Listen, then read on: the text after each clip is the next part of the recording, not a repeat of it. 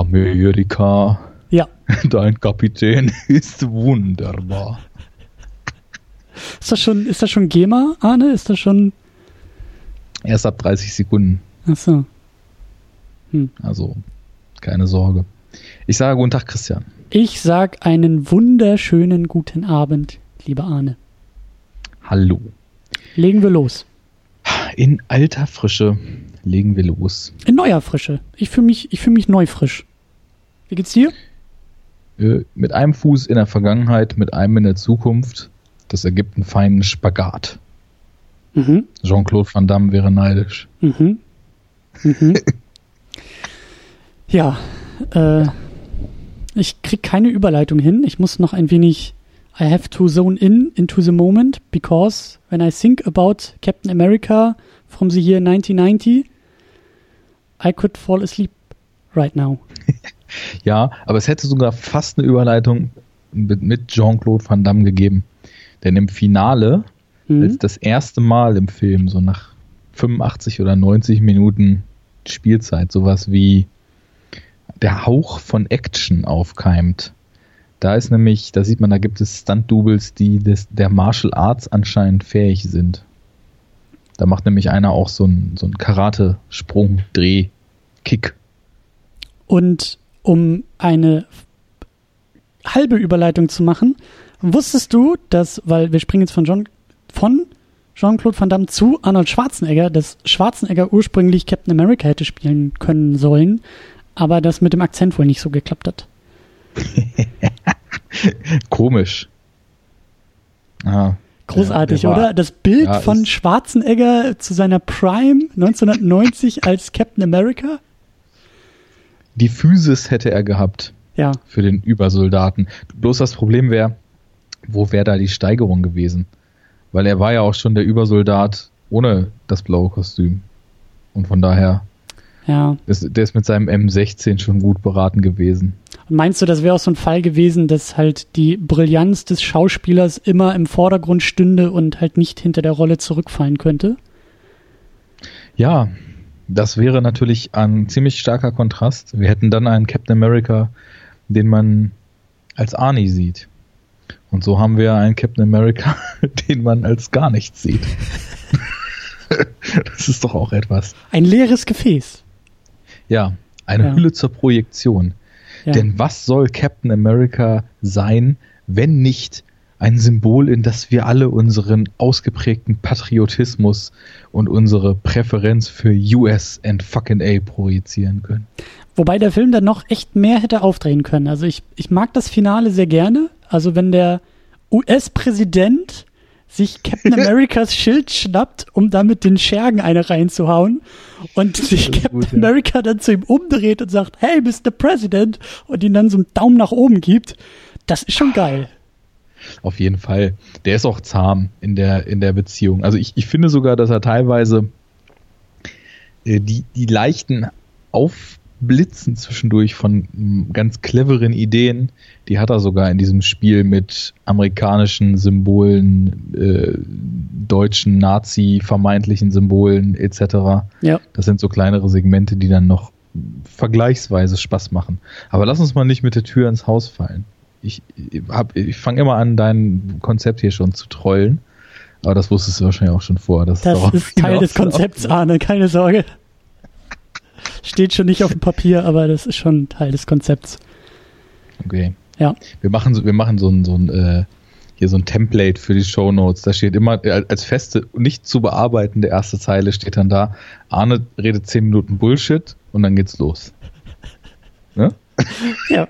Und 20 Minuten vorher drücken wir schon auf Aufnahme, damit wir sicher sind, dass auch alles drauf ist. Ja, wäre es natürlich, wenn deine Technik mal funktioniert.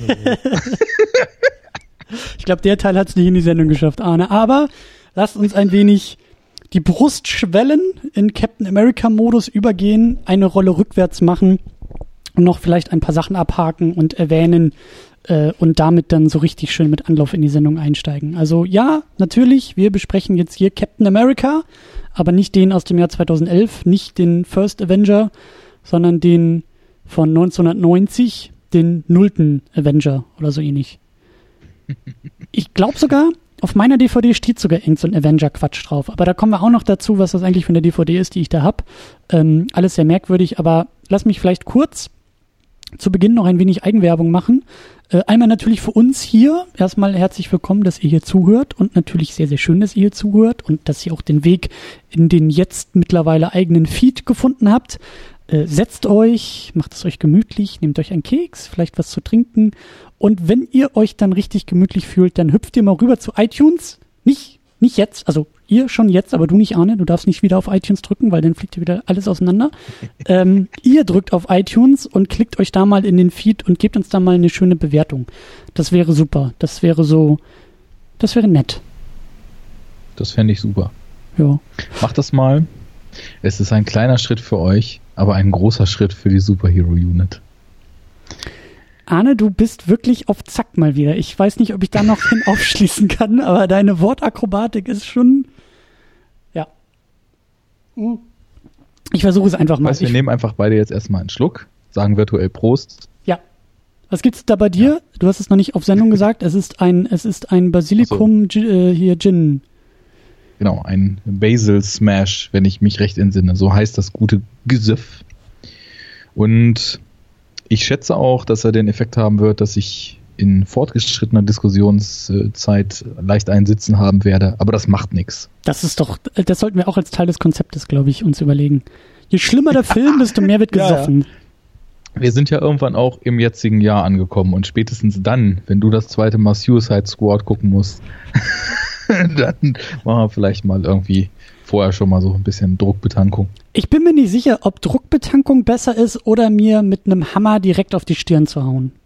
Also ungefähr so hat sich Suicide Squad angefühlt und wenn ihr das hier hört, dann ist auch drüben in der Second Unit sehr wahrscheinlich schon die Episode da oder sie kommt in äh, kurzer Zeitabfolge, aber ja. Sendung 201 da drüben zu Suicide Squad dürft ihr gerne mal reinhören, wenn ihr über aktuelle Superhelden äh, was hören wollt und naja, super ist der Film auch nicht, Helden sind es ja auch nicht, ist schon alles ein bisschen, also um vielleicht auch zu teasern, äh, du hast diese Sendung ja auch noch nicht gehört, es ist äh, eine der wenigen Male, dass ich wirklich mal so ein, so ein Mini-Rant loslassen muss und Spaß dran hatte, mal richtig schön Frust abzuledern. Und mein Fazit zu Suicide Squad ist eigentlich äh, sehr kurz und prägnant. Äh, burn it to the ground put the keys away and don't come back. Also das ganze DC-Ding ist, kannst du zumachen, ist vorbei. Tschüss, ich äh, bin da mehr oder weniger raus. Vielleicht, vielleicht auch nicht. Vielleicht komme ich nochmal wieder, aber ja. Du hast, glaube ich, gar keinen Bock, den zu gucken, oder? Hatte ich auch nie, im Gegensatz zu vielen anderen Leuten. Also mich hat diese ganze Marketingkampagne von Grund auf angewidert und auch von vornherein. Also ich habe auch wirklich seit einem Jahr oder so das Gefühl, wenn ich durch mein Feedly scrolle, dass jeden Tag irgendein Scheiß zu Suicide Squad da rausgehauen wird. Irgendwie, und sei es, dass irgendwie äh, der, der, der zwei Zentimeter des Unterarms von Rüstung XY jetzt als äh, hochauflösender Mikrofilm geleakt wurden, so, und dann ist irgendwie, keine Ahnung, Screen Rant und was weiß ich, alles wieder voll davon. Das ging mir ziemlich auf den Sack. Dann gehen mir diese, wir sind ja so funky und weil es einmal funktioniert hat, schneiden wir jetzt alle nur noch auf Oldschool-Popmusik-Trailer, gehen mir völlig auf den Sack. Dann. So ist auch der halbe Film. Die ersten 30 ja. Minuten sind nur aneinandergereihte Video, Musikvideos. Und das Schlimme ist ja, das Schlimme ist ja, er wäre es wahrscheinlich nicht gewesen, wenn X6 äh, Eier hätten. Also ich glaube, ich, ich glaube wirklich, dass David Ayer, ich meine, gut, wir haben es schon oft gesehen, dass Filmemacher, die sonst kleinere Budgets handeln, sich dann auch mit sowas verheben, wenn sie dann so voll als Studio-Marionette funktionieren müssen. Ich meine, Duncan Jones hat sich mit Warcraft ja auch anscheinend nicht so richtig mit Ruhm bekleckert dieses Jahr und so, habe ich auch nicht gesehen. Aber, also David Ayer, der hätte da schon was machen können. Aber wenn ich dann diesen ganzen Mist höre, das Studio kriegt irgendwie Panik wegen BVS und dann muss das alles lustiger werden und dann gibt's Reshoots und dann kriegt den Final Cut eine Promo-Firma, die den Trailer geschnitten hat. Den Final Cut dieses Kinofilms. Das ist so. Weißt du, was der Knaller ist? Weißt du, was der Knaller ist? Äh, die finale Version ist wohl auch ein Zusammenschnitt aus beiden Schnittfassungen. Es gab mhm. irgendwie zwei Schnittfassungen, eine von dieser Trailerbude und eine, die David Ayer ursprünglich wollte. Und dann hat man gesagt, weißt was, machen wir doch beides. Und die erste Hälfte ist irgendwie von, von der Trailerbude und halt funky und stylisch und auch motivisch überhaupt nicht passend, wenn da irgendwie die knackige Popmusik zu eher schwereren Szenarien geschnitten wird.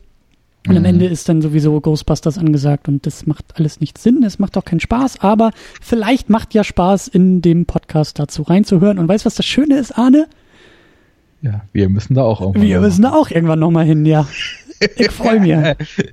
Ach ja, wir nehmen das auf uns. Weißt du, ich denke nur, um es abzuschließen, als ich Matt Stringer gelesen habe und er eigentlich, er hat sein Review eingeleitet zu Suicide Squad mit dem Satz, if you liked the scene in Batman v Superman where Wonder Woman was watching YouTube clips, Suicide Squad is your movie. Yep. Dann da war für mich schon klar, was Sache ist. Aber dazu wann ganz anders. Ja, Bis wahrscheinlich dann, wenn so wir noch viele Filme sehen. Viele so in Filme fünf Jahren oder so, keine Ahnung, wann wir ankommen.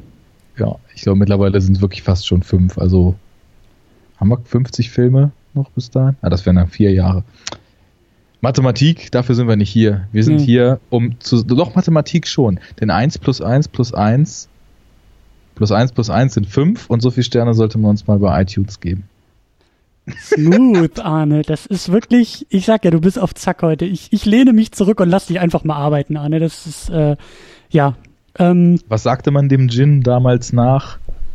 Der sei doch auch, äh, da gab es doch dieses geile Bild, Gin Lane wo sie gesagt haben, dass alle wahnsinnig werden vom Gin. Und das ist doch so ein bekanntes Gemälde aus England, glaube ich, wo sie so zwei, zwei Straßen zeigen und dann ist die Gin Lane. Da sind alle völlig durchgeknallt und begehen Selbstmord und vergewaltigen sich und bringen sich um. Und daneben ist dann die Beer Street oder so, wo alle so in Frieden leben. Warte mal. das suche ich nochmal raus.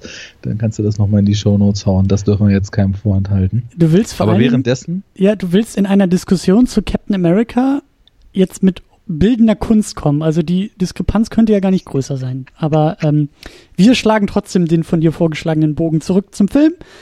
Und zwar, mhm. äh, wie immer, fragen wir ja am Anfang, uns selbst, was eigentlich unsere eigenen Erwartungen an diesen Film waren und wie wir vielleicht vor der Sichtung über diesen Film gedacht haben und äh, gucken dann am Ende auch dieser Diskussion, ob da sich irgendwas gewandelt hat oder unsere Erwartungen bestätigt wurden. Arne, wie war es bei dir? Ich glaube, ich habe dich ja auch mal wieder mit diesem Film überfallen.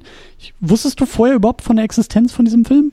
Nein, bis ich deine Kanonliste gesehen habe, war mir nicht klar, dass dieser Film existiert also mir war natürlich klar, dass es von vielen Superhelden Low-Budget-Versionen von Anno dazumal gibt, wo irgendwer mal versucht hat, irgendwas zu machen.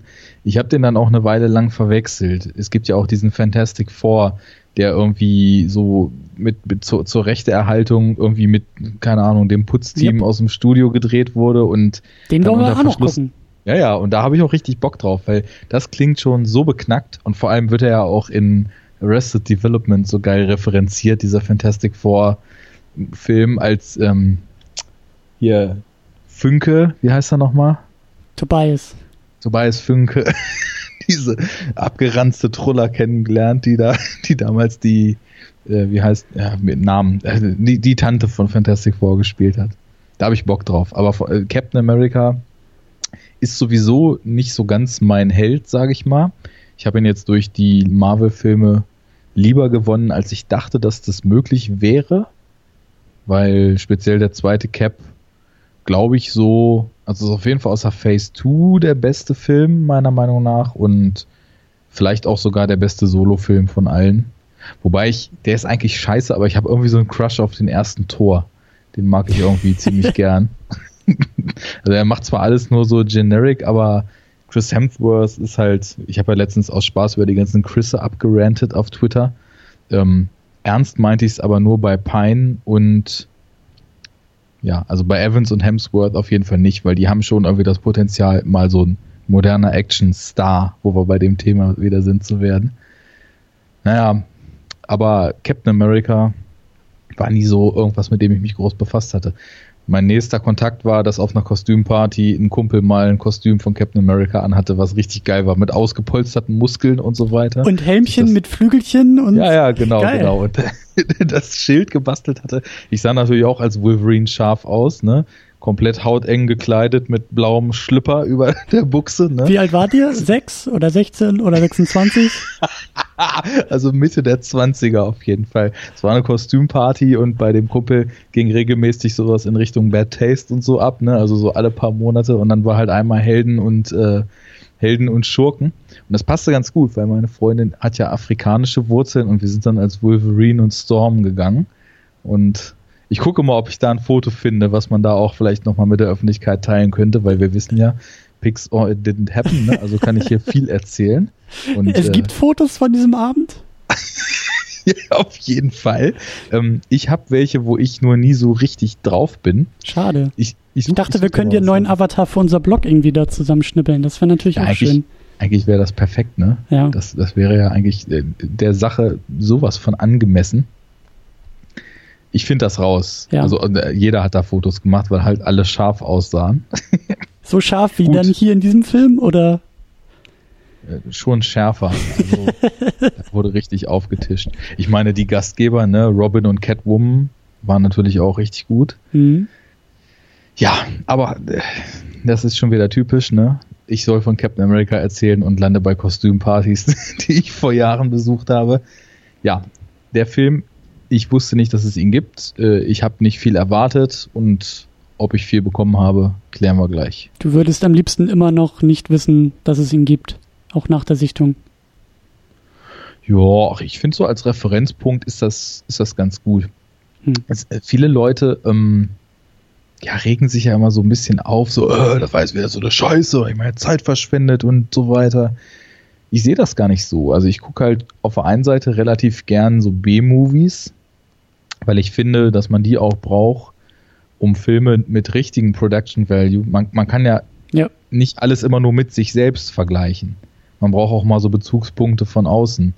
Und äh, A, äh, A-List Blockbuster mit B und C und Z Kino zu vergleichen, das ist eigentlich immer ganz schön, um dann vielleicht auch mal den Ball wieder ein bisschen flacher zu halten, wenn man wieder der Meinung ist, man muss auf den nächsten großen Film mit äh, allem, was man hat, draufkloppen. Yep. Weil es geht nämlich halt auch viel schlechter. Also in der Rezeption merke ich halt zwar, ein Film, der viel, viel weniger Mittel hat, dem verzeihe ich auch viel, viel mehr.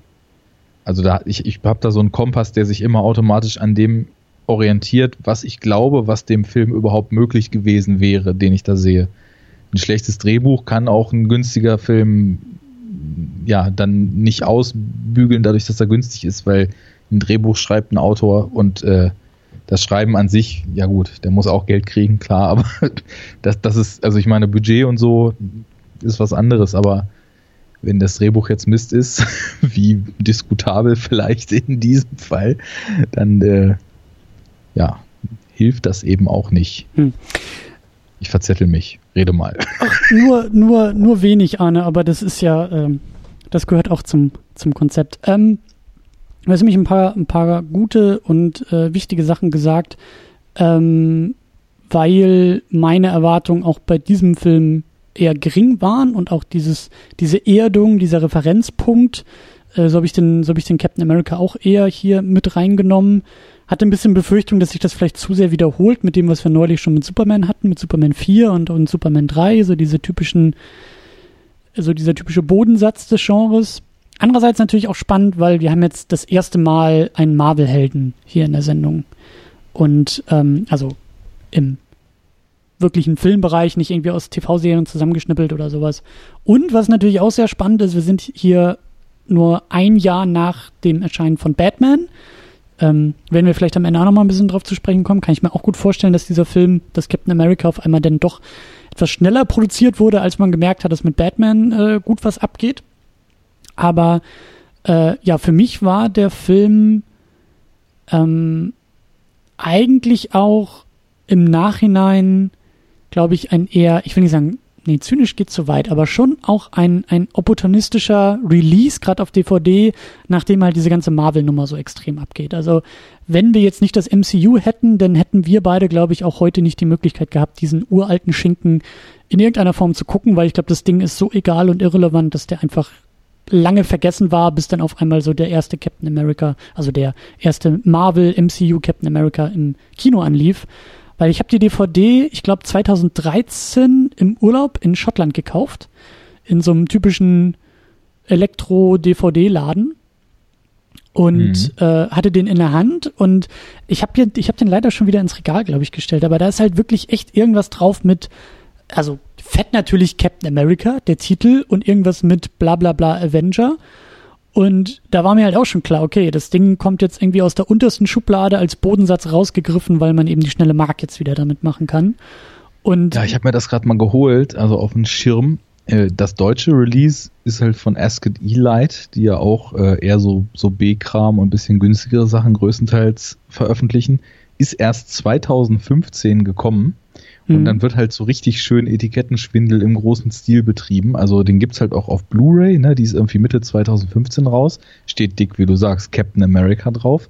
Und dann haben sie quasi, da, da ist so ein Siegel noch, ne? Und da steht neu remastered, äh, nee, ja genau, schön, neu abgetastetes Master. Und das ist in so einem Ring, aber der verschmilzt auf den ersten Blick fast mit dem Stern von Captain. Und in diesem Ring steht aber klar sichtlich von 2015. Also wer nicht mhm. richtig guckt, der mhm. liest Captain America von 2015 und nicht neu abgetastetes Master von 2015. Und ähm, ja, also ich meine, man kennt es ja häufig so von so günstigeren Labels. Nix gegen Ascot oder ne, hier steht jetzt Panda Storm. Die bringen coole Sachen sonst raus, muss ich sagen. Also muss man auch ein bisschen für einstehen. Aber das, äh, da fährt man schon, wie du sagst, Opportunismus und versucht das mitzunehmen, was irgendwie geht. Und wenn Omi irgendwie zu Weihnachten dann ihrem Enkel den äh, Return of the First Avenger oder Captain America Winter Soldier, wie man ihn auch immer nennt, schenken soll, dass dann plötzlich Captain America äh, das neu abgetastete Master von 2015 unterm Tannebaum landet. Aber Billy, du hast doch gesagt, du wolltest Captain America zu Weihnachten. Aber doch nicht den, Oma. Hattest du nicht Transmorphas gesagt? Ganz genau. Aber zu, zu meiner DVD noch, ich weiß nicht, du hast den, glaube ich, äh, sogar irgendwo ähm, Der im Netz einfach gefunden, auf YouTube rum. Oder genau, genau, auf YouTube. Ja. Ich habe den im also wie gesagt, als, als DVD auch hier stehen. Super, also wie gesagt, ist so ein britischer Release, aber super schlecht. Also die Qualität ist eher Richtung VHS als DVD, das Ganze irgendwie im 4 zu 3 Seitenverhältnis und dann fehlen bei mir auch noch ziemlich viele Untertitel am Anfang, wo es da so italienisch irgendwie, glaube ich, am Anfang zugange geht. Da hat man sich irgendwie dazu entschieden, nur so jeden dritten Satz oder irgendwie jede, jeden dritten Moment mal kurz zu untertiteln und ähm, wirkte jetzt auf mich nicht so wie die, sagen wir mal, ambitionierteste Veröffentlichung und die, also allein schon, dass du da was findest von wegen neu abgetastet vom Master, äh, das war meine nicht. Ja, das, die YouTube-Version glaube ich schon. Also weil von der Bildqualität war die echt in Ordnung. Ich würde jetzt sagen, irgendwo zwischen DVD und Blu-ray, also könnte schon 27p gewesen sein. Und ähm, ja, das mit den Untertiteln, das hat man auch scheinbar später nicht nachgebessert, denn die sind ins Bild reingerendert und das sind halt auch einfach diejenigen, ja. die du wahrscheinlich auch gehabt hast, weil es wird halt, also so zwei, drei handlungsrelevante Sätze waren bei mir auch untertitelt und ja. der Rest wird halt auf Italienisch da rumgebrüllt. Auch wenn man überlegt, dass es ein amerikanischer Film ist und ich auch die US-Version ähm, da gesehen habe, ist es, dann ist es halt auch irgendwie so, dass das Deutsche, weil ich meine, wir verstehen das, aber es wird halt auch relativ viel Deutsch gesprochen, das wird halt ja. auch die ganze Zeit nicht untertitelt. Also der, der typische Ami wird da wahrscheinlich nicht unbedingt mitkriegen, was die deutschen Nazis sich da jetzt zubrüllen oder die italienischen Faschisten. Von daher. Aber das Schöne ist ja, selbst wenn er mitkriegt, was die Amerikaner da machen, es macht sowieso alles keinen Sinn. Also ist es relativ Wumpe, wo du aussteigst als Zuschauer. Äh, Quatsch bleibt es im großen, im großen Stil. Ähm, ja, wir haben uns jetzt schon wieder viel zu lange mit irgendwelchen äh, äh, Einleitungen und äh, DVD-Talks, glaube ich, aufgehalten. Ähm, lass uns mal ein bisschen zum Plot kommen. Also ich versuche ja immer so in einem Satz äh, ein bisschen äh, sehr knapp zusammenzufassen, worum es eigentlich in diesem Film geht. Ich hoffe, äh, ja, das hilft euch. Ich glaube, du lieferst gleich nochmal eine, die ein bisschen ausführlicher ist. Aber ich würde sagen, es geht in diesem Film eigentlich darum, dass Captain America die ganze Zeit dabei ist, im ja, Auftrag des amerikanischen Präsidenten, irgendwelche Autos zu klauen, um dann am Ende Italiener zu vermöbeln. Wunderbar. Mehr passiert nicht in dem Film. Das hast du perfekt zusammengefasst. Ja, ähm, ich glaube, das trifft schon ganz gut. Man kann, glaube ich, wer so ein bisschen Superheldenfilm fest ist, äh, um es dann doch ein bisschen ausführlicher zu machen, sagen, im Endeffekt passiert in sehr, sehr stark abgespeckter Version sowas ähnliches wie im ersten MCU Captain America. Ja. Ja. Also, Origin Story. Genau. Steve Rogers hat irgendwie von Kindheit an, glaube ich, irgendeine körperliche Einträchtigung und humpelt so ein bisschen. Wird dann halt in so ein Supersoldatenprogramm einer geflüchteten italienischen Wissenschaftlerin, die auch in Italien schon einmal so einen Supersoldaten gezüchtet hat oder mitgezüchtet hat, aufgenommen. Ja, wird zum Muskelman, ähm, wird über Europa abgeworfen, trifft einmal auf den Red Skull, das eben der italienische Supersoldat ist. Die äh, gibt eine kleine Keilerei. der schießt eine Rakete Richtung USA, an die Captain America geschnallt hat. Da muss ich ganz kurz einhaken, weil das ist so geil. Es ist so dumm, ja. aber es ist so geil. Und leider hat der Film nicht genug von diesen over-the-top Campy-Momenten. Ja, also weißt du allein schon, dann fliegt halt Cap über den kompletten Ozean. Ja. Nur mal, also ich, ich nähere mich ja nie so von, ja, also so, das ist jetzt hier logisch oder nicht logisch, aber. Absolut logisch. Also Absolut in, logisch. In, in Italien mit der Rakete los über den kompletten Ozean und kommt zehn Meter vor dem Weißen Haus auf die Idee, er könnte doch mal gegen das Triebwerk treten, damit er von seinem Ziel abgelenkt wird und nicht das Weiße Haus sprengt. Das ist schon eine Leistung, finde ich. Tja. Tja. Also er ist halt nicht der Superheld im geistigen Sinne, sondern er hat es halt eher in den Muckis. Ja, ähm, was vielleicht auch ganz gut in die Phase passt, wo er im Endeffekt, also wo dieser Film noch entstanden ist und wie B-Action-Filme jetzt in Häkchen gesetzt in der Zeit so aussahen. Naja, und dann, äh, wir kennen das auch, also eigentlich, na gut, der, der MCU Captain America Film, der endet dann damit, dass der im ewigen Eis verschwindet, glaube ich, ne? Und mhm. dann irgendwann wieder rausgeholt wird und dann ist ja, glaube ich, der Cliffhanger, dass er das New York der Jetztzeit im MCU-Film sieht. Hier wird er von westdeutschen Arktisforschern oder Eisforschern gefunden. Ja, und wie geht's dann weiter? Genau, er geht zurück nach Hause, will die Lady finden, in die er sich mal verliebt hat, findet sie als alte Frau. Ähm, Kennen wir auch. Dann, bitte? Kennen wir auch aus dem, aus dem MCU. Ja, stimmt. Das Peggy Carter dann, ne? Mhm. Ja. Und ja, auf dem Weg hat halt der President, also der, der jetzige Präsident von 1990, der natürlich durch Zufall Captain America fotografiert hat vor dem Weißen Haus, als der 1943 mit der Rakete angeflogen kam und jetzt Präsident ist, seinen Reporterkumpel losgeschickt, um Cap zu finden. Cap ist aber misstrauisch, weil alles nach deutschem Spion aussieht. Währenddessen hat aber auch schon aufgrund der Zeitungsmeldung, dass Captain im ewigen Eis gefunden wurde, der Red Skull, der mittlerweile ein bisschen menschlicher aussieht. Leider, weil ich sein erstes Kostüm eigentlich ganz cool fand, muss ich sagen. Ähm, hat schon seine Armee von italienischen Töchtern losgeschickt, die wirklich jeglichem Klischee entsprechen, nur mit Gold behängt sind und gelangweilt in Modezeitschriften rumblättern. Also Italiener, get it. Ne? Und ähm, dann, die sollten schon mal Captain America umbringen. Warum soll er es auch selber machen, wenn er auch seine assassine Tochter losschicken kann? Da ist jeder James Bond subtiler. Wahrscheinlich. So, und dann ähm, sterben ein paar Leute und der Präsident wird entführt und Cap geht auf die Suche, um den Präsidenten zu retten, um seine verstorbene Liebe zu rächen und um Gerechtigkeit in diese Welt zu bringen. Mhm. Sehr gut. Wir wollten gar nicht so viel über den Cast reden, aber es gibt doch zwei Namen, die ich da mal ganz kurz erwähnt haben will. Das ist einmal Ronnie Cox, den kennst du wahrscheinlich auch. Natürlich. Natürlich. Äh, bei dem ich mich auch gefragt habe, was zum Teufel macht er in diesem Film? Aber ich glaube, er hat wohl irgendwie mal in einem Interview gesagt, ähm, dass das Drehbuch wohl ganz gut gewesen sein soll und er sich immer noch wundert, wie man dann diesen Film so verkacken konnte. Aber.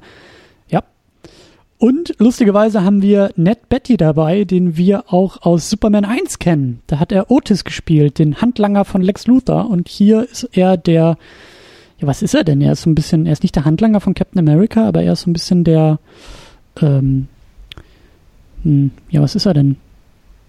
Hm. Ich Die muss jetzt gerade wirklich Nee. erstmal zusammenkriegen, wer das war. Das war, das war der Kumpel vom Präsidenten. Als die, als die doch noch Ach so. Kinder waren, haben die beiden Ja. doch da irgendwie gespielt und der Ja. spätere Präsident erzählt seinem Kumpel, was er gesehen hat und dann äh, springen wir ja irgendwie ins Jahr 1990 und dann telefonieren die beiden und dann sagt der Präsident ja zu seinem Kumpel, der irgendwie, ich glaube Reporter oder sowas ist er irgendwie und deshalb auch auf der Suche nach Captain America. Genau. Genau. Reporter. Ja, also eigentlich ist er nur so derjenige, der, der eben Superman da begegnet. Ach Quatsch, Blödsinn, Captain America. Nee, nee, das macht schon. Sinn. Das macht schon Sinn. Und ähm, ja, ihm dann so zumindest ein bisschen darüber aufklärt, wie die Welt jetzt ist, ne, nachdem er 50 Jahre, oder zu dem Zeitpunkt sind es ja 40 gewesen, verpennt hat. Und er ist einer der erwähnten Autofahrer, der beklaut wird. Ja, das stimmt. Ganz wichtig. Und bei ihm ist es dann der Volkswagen Polo Pickup. Mhm. Später gibt es dann ja auch noch Fiat 500s. Wird der Porsche eigentlich auch geklaut? Welcher Porsche? Äh, gibt es auch noch die Verfolgungsjagd mit dem Porsche später. Hm, da muss ich wohl kurz eingenickert sein. Durch die Gassen in Italien. War deine Version auch noch geschnitten? Nö, ich war auch gar nicht so aufmerksam. Also das, äh, ich musste twittern nebenbei. Ah ja, ah ja. Hier Podcast machen wollen und dann nicht hingucken. Das haben wir gern. Ja, ein Podcast ist ja nur mit hinhören, weißt du? Hingehört Ja, habe ich ja. auch, aber Das war Egal. ein Hörfilm sozusagen. ja. Gut, dann haben wir noch ähm, Francesca Neri als Valentina De Santis. Das, Ist das muss dann die- wahrscheinlich Die, vom Red ähm, Skull die Tochter gewesen sein. ah, kennt man die? Ähm, mir kam das Gesicht irgendwie bekannt vor. Also, die hat auch in Hannibal und in Collateral Damage mit Orny mitgespielt. Ich weiß aber nicht, ob das große Rollen waren. Ich hatte nur das Gefühl, ich habe die schon mal gesehen. Siehst du, so, so aufmerksam war ich auch in dem Fall nicht. ähm, lass uns vielleicht noch mal ein paar, äh, bevor wir so richtig irgendwie äh, anfangen zu lästern, vielleicht auch ein paar ähm, nette Ideen, so habe ich das zumindest überschrieben, ein paar nette Ideen vielleicht äh, rausgreifen. Der Film, ich meine, kein Film ist okay. Nur wenige Filme sind absolut wertlos und kompletter Müll. Ich äh, verweise jetzt nicht auf Suicide Squad. Ähm, aber hier gibt's ja auch so ein paar, paar schöne Sachen, die, die einfach ähm, Zeichen der Zeit sind oder einfach nette Ideen sind oder ja, den Film leider nicht retten können, aber doch ganz nett sind. Und da haben wir uns, glaube ich, beide ähm, am Anfang, als diese ganze Red Skull ähm, Origin Story gezeigt wird, glaube ich, an diesem Stop-Motion-Rattenmonster ergötzt, weil das irgendwie Ja. für so ein paar Sekunden im Bild ist. Bei deinen Aufzeichnungen steht Stop-Motion Rattenmonster mit einem Herz. Bei mir steht geile Stop-Motion Monsterratte. Die hat mich total an äh, Brain Dead von Peter Jackson erinnert. Zwei Stühle, eine Meinung. Ja, absolut. Ja. Die war, das ist, sowas finde ich halt total super. Und also ich meine, als das kam, dachte ich, okay, vielleicht erwartet uns hier einfach so ein wirklich charmant gemachter, oldschool, mit handgemachten praktischen Effekten versehener äh, Action, Fantasy, whatever Film. Das war aber leider das einzige in der Richtung. Ja, ja, ja, das stimmt schon. Ich dachte auch, dass da vielleicht irgendwie so ein paar, also dass, dass, dass der Film liebevoll, also in dem Moment ist er sehr liebevoll, in diesem, in diesem kurzen Augenblick und dass der vielleicht liebevoller ist, als er wahrgenommen wurde oder dass man irgendwie, wie du vorhin so schön gesagt hast, ne, so jeder Film muss ja auch auf der eigenen Prämisse und mit den eigenen Mitteln bewertet werden und da dachte ich, ja, das wäre cool, wenn er trotzdem, wenn er trotzdem was will und was versucht und irgendwie, naja, irgendwie tut er Naja, das auch nicht so richtig. Ich muss aber ja, du hast jetzt eben schon so äh, rausgeschrien, dass wir jetzt hier gleich voll einsteigen. Das war jetzt kein Film, dem ich irgendwie böse bin oder so für das, was er da tut. Ich fand ihn leider über weite Strecken einfach relativ öde. Aber Und egal. dann waren es, ja, aber dann waren es dann schon ab und zu dann nochmal so Szenen, wo ich dann eher sagen würde, okay, wenn ich jetzt hier den Daumen hoch oder runter nehmen sollte, dann sieht man da zumindest, dass mit mehr Geld, mehr Zeit, äh, mehr Ambitionen vielleicht irgendjemand hier doch so ein bisschen was zumindest hätte draus machen können. Hm. Was wir auch noch gar Also- nicht erwähnt haben, ähm, ich habe das jetzt auch nicht zu tief recherchiert, da sollte man vielleicht auch nochmal bei Wikipedia irgendwie nachgucken.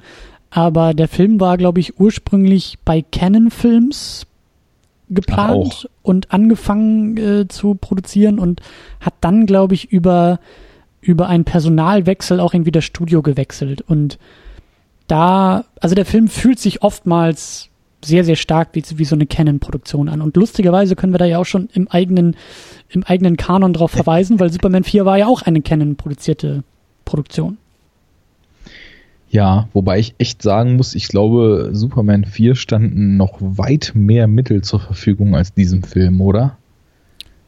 Ähm, ich habe jetzt bei dem Budget gar nicht nachgeguckt, was bei Captain America der Fall war. Ich glaube, der hatte 10 Millionen sogar zur Verfügung. Ich glaube, 10 Millionen Budget und 10.000 Dollar okay. eingespielt. Das ist natürlich dann rein rechnungstechnisch nicht sonderlich gut gelaufen. Ich hatte so ein bisschen das Gefühl, wir sehen hier fast die ganze Zeit so ein, ja, Menschen stehen in Kulissenfilm, ohne dass da groß drumherum was geschustert war. Ja. Das liegt aber vielleicht auch daran, dass so ganz viele Sachen, die man halt früher trotzdem hat visuell umsetzen müssen, einem einfach so normal vorkommen. Also ich meine, dass er da in der Arktis strandet ähm, und es gibt dann doch auch relativ viele Schauplatzwechsel, das muss man schon sagen, ist ja eigentlich vielleicht auch wieder so ein bisschen, hat man ja schon mal, auch so an diesem, an diesem Bond-Light-Thema, dass man die Helden am liebsten, um interessante Filme zu machen, immer über die ganze Welt schickt, angelehnt. Es gibt ja relativ viele verschiedene Kulissen. Das kann ja auch schon was sein, wo dann eben relativ viel Geld reinfließt. Wobei ich habe jetzt gesehen, dass in Jugoslawien produzierte Film. ähm, muss wohl günstig gewesen sein. Mhm. Ja, ich weiß nicht. Also es ist, ist jetzt nicht so, dass ich sagen würde, ich muss jetzt, um meine Seele zu bereinigen, auf den Film so richtig doll draufkloppen. Aber man merkt halt, der hatte nicht viel. Also es ist so ein bestes Beispiel, kannst gleich, ich habe gesagt, du hab gemerkt, du atmest schon ein, aber nur ganz kurz. Ähm, es geht schon los, wenn man das erste Mal diese Siedlung von Steve Rogers, wo er dann herkommt, sieht. Da ist halt einfach irgendwo gefilmt in Kalifornien, wo es ungefähr so aussieht, wie es in den 40ern hätte aussehen können. wenn man dann halt so aufgrund von äh, Anbindung durch bessere Hälfte irgendwie so ein bisschen Einblick zum Beispiel in Architektur und so weiter hat, dann merkt man halt, das passt überhaupt gar nicht. Da sind halt überall in der Gegend, wo er wohnt, sind so Architekturen und, und Formen von Gebäuden und Garagen, Rolltore und so weiter, die es auf jeden Fall in den 40ern noch nicht gab. Und mit so einem Kleinkram geht das dann los, dass man dann merkt, also da, da wurde halt vieles einfach nicht bis ins Detail gedacht, weil man sich wahrscheinlich mit anderen Sachen rumschlagen musste. Die Mutter von Steve Rogers sieht genauso alt aus wie er. ich meine, was ist das für ein Casting? So, diese hätten auch Geschwister sein können in dem Film. Und all sowas. Aber das sind halt so Kleinigkeiten, wo man da merkt, ist vielleicht nicht unbedingt äh, die absolute Elite am Werk gewesen, aber so schlimm ist es jetzt auch nicht. Nee, ich sage ja, der Film ist, ist groß, großteils egal. Aber das, das finde ich halt auch nein, ich will nicht sagen enttäuschend, ich finde es halt schade. Also er versucht auch nicht wirklich was und er ja. liefert nicht wirklich was eigenes. Er hat, deswegen sage ich, es sind eher so, so kleine nette Ideen, die, die ich da irgendwie sehe. Und da vergleiche ich den auch natürlich unfairerweise ähm, mit dem späteren Marvel produzierten Captain America. Aber da verliert dieser hier nicht immer. Was ich zum Beispiel ganz cool finde, ist, dass Red Skull auch so eine Origin bekommt, die ja jetzt auch nicht irgendwie nervig oder schlecht ist, sondern ich fand das irgendwie schon ganz cool. Ich glaube, der Film macht sogar mit ihm auf und erst dann äh, weg, äh, geht es rüber zu, zu Steve Rogers und Captain America. Ich fand die Maske von Red Skull eigentlich auch sehr cool, die sie dann ja relativ schnell verlieren, um ihm da irgendwie so ein, so ein Menschengesicht irgendwie zu verpassen. Ähm, also sind schon ein paar, paar äh, interessante Sachen dabei, was ich zum Beispiel auch cool fand, und das ist jetzt wirklich ähm, Arbeit im Detail, diese, ähm, diesen Zeitsprung, ähm, den der Film ja macht, also hast du ja auch schon erwähnt, die bekannte Geschichte, Captain America landet da ja irgendwie im arktischen Eis und wird eingefroren und dann springt der Film natürlich ein paar Jahrzehnte nach vorne.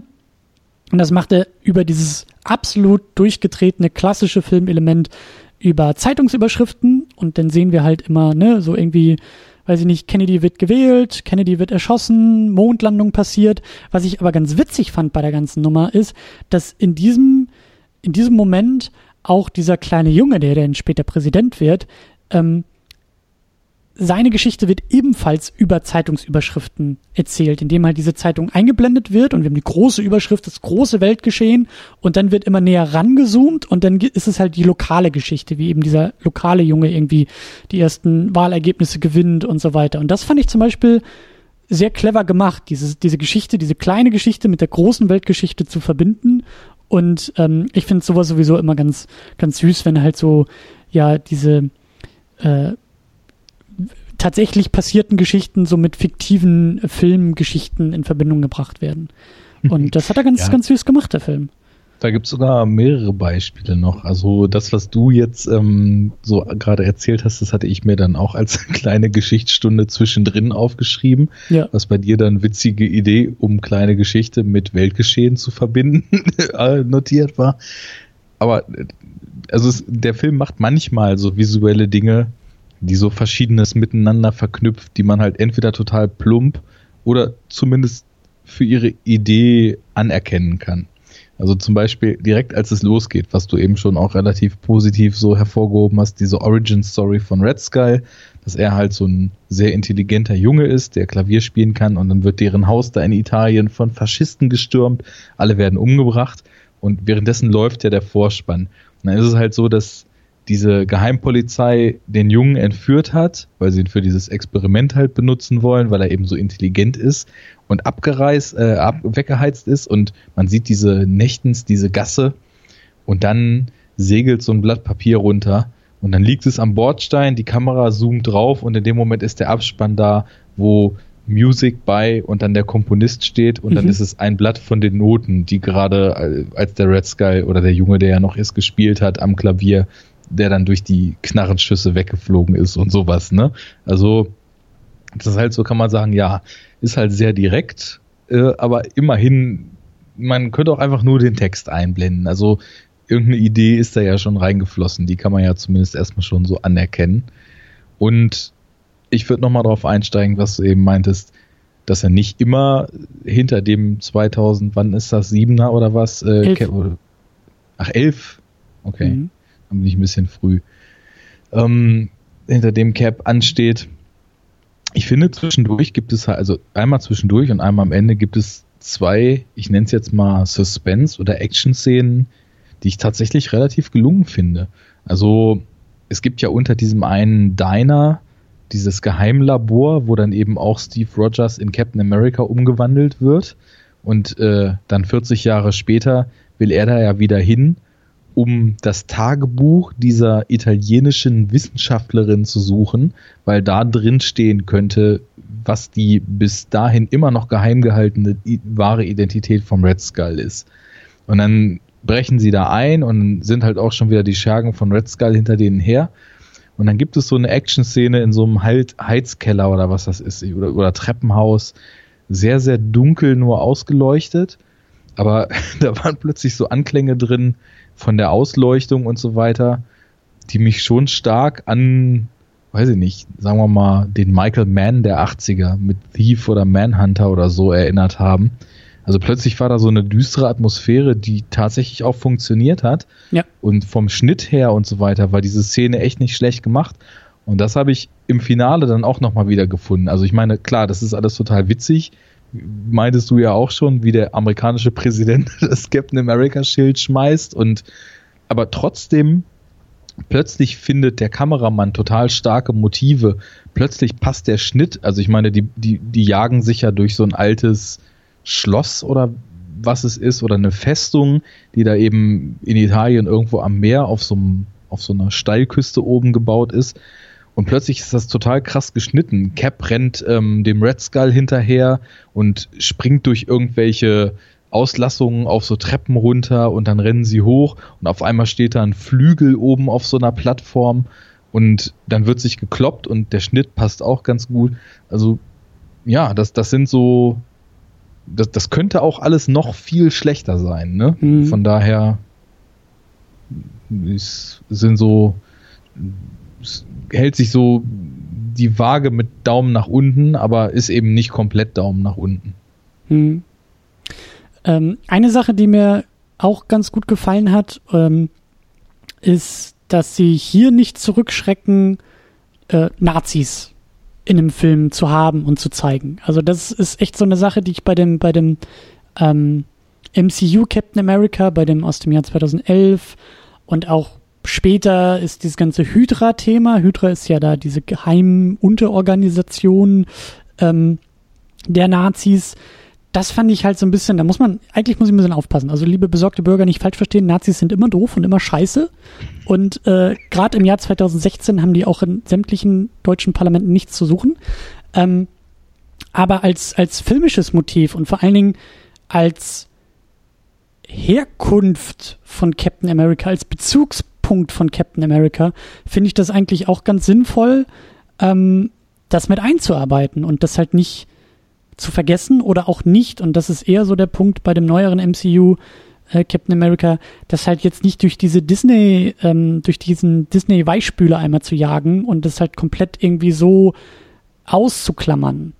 Ich weiß nicht, ob das Sinn gemacht hat, was ich gerade gesagt habe, aber der Nee, Punkt, sehr, auf den sehr. ich hinaus will, ist, Captain America braucht Nazis und nicht irgendwelche, nicht irgendwelche Pseudonazis.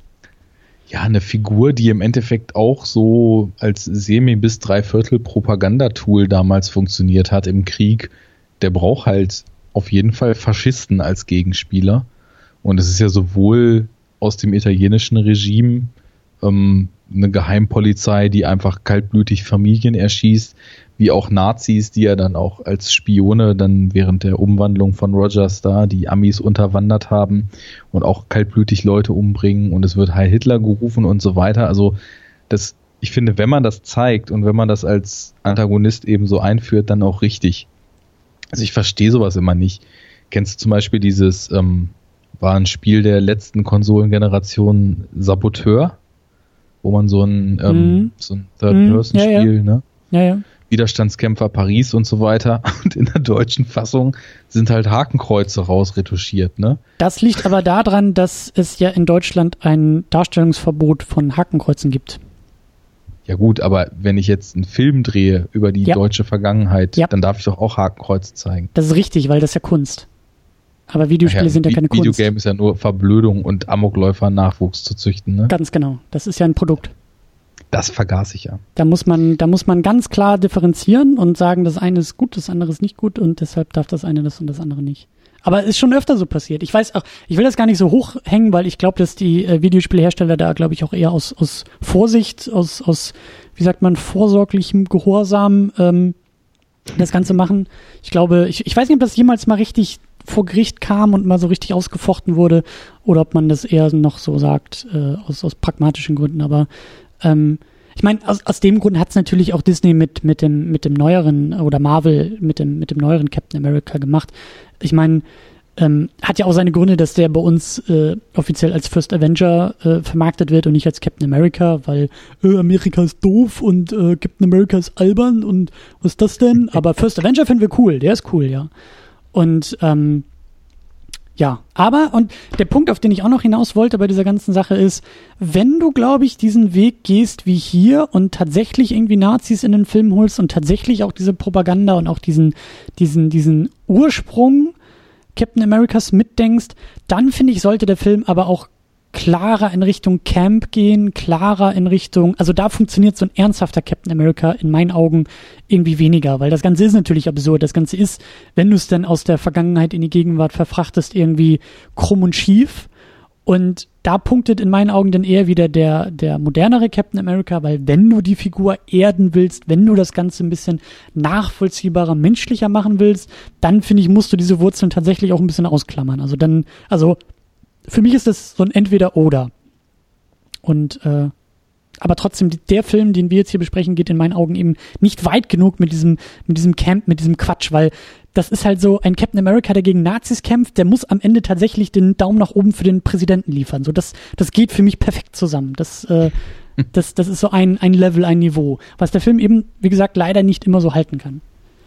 Ich finde das gar nicht so einfach, also diese Betrachtung, weil ich, ich weiß, worauf du hinaus willst, aber gar nicht so sehr, ob ich da so komplett mitgehe. Denn ich habe mich halt, und das ist vielleicht schon so ein bisschen was Allgemeineres zu dem ganzen Ansatz, den wir jetzt hier so sehen, gefragt, was will diese Figur eigentlich sein? Das ist ja auch so für das Format, was wir hier machen, eine relativ wichtige Frage. Mhm. Und dann habe ich mal so ein bisschen überlegt. Ich meine, der Film kam jetzt 1990 raus und du hast von schon die Vermutung geäußert, dass er wahrscheinlich relativ schnell produziert ist. Nehme ich auch an. Hab mich aber trotzdem gefragt, ob der vielleicht halt auch angefangen wurde zu produzieren oder zumindest geschrieben wurde, als zum Beispiel die Mauer noch nicht gefallen war. Das ist ja, dann mhm. war ja nur ein Jahr vorher und ähm, habe eben mal so geguckt, was kenne ich so an so typischen 80er Jahre Action-Vehikeln und was unterscheidet von den Helden, die wir da sehen, die ja auch in gewisser Weise so ein bisschen übermenschlich sind, weil sie eben Herrscharen von bösen Kommunisten erschießen können, ohne getroffen zu werden, weil sie als Ein-Mann-Armee irgendwie als Schwarzenegger in Kommando ganze Dörfer hochjagen und so weiter und so fort. Und dieser Captain hier ist ja in dem, was er kann und in seinen Kräften noch relativ auf dem Boden geblieben. Also klar, er kann sein Schild schmeißen, das ist so seine Superkraft, die er hier hat. Und Autos klauen, nicht vergessen. ja, das, das auch. Ähm, aber er ist im Endeffekt halt einfach nur so ein bisschen stärker als normale Menschen, ne? Und klar, das Kostüm hat er an und gerade so die, die, die Asterix-Flügelchen an den Ohren, die kannst du halt auch einfach nicht wegdiskutieren, die sind da. Und er kriegt halt auch eine ziemlich bekloppte Erklärung, warum er dieses Kostüm überhaupt anhat. Ach, da gab es eine Erklärung, die habe ich, hab ich verpasst. Ja, ja, das, das war nämlich so, er wird zu Captain America in dieser Kellersequenz und dann ist halt so Schnitt und er ist im Flugzeug kurz genau. vorm Abwurf über Europa. Und dann dachte ich halt schon so, so, und jetzt erklärt mir doch mal bitte, wieso er dieses bekloppte Kostüm jetzt anhat.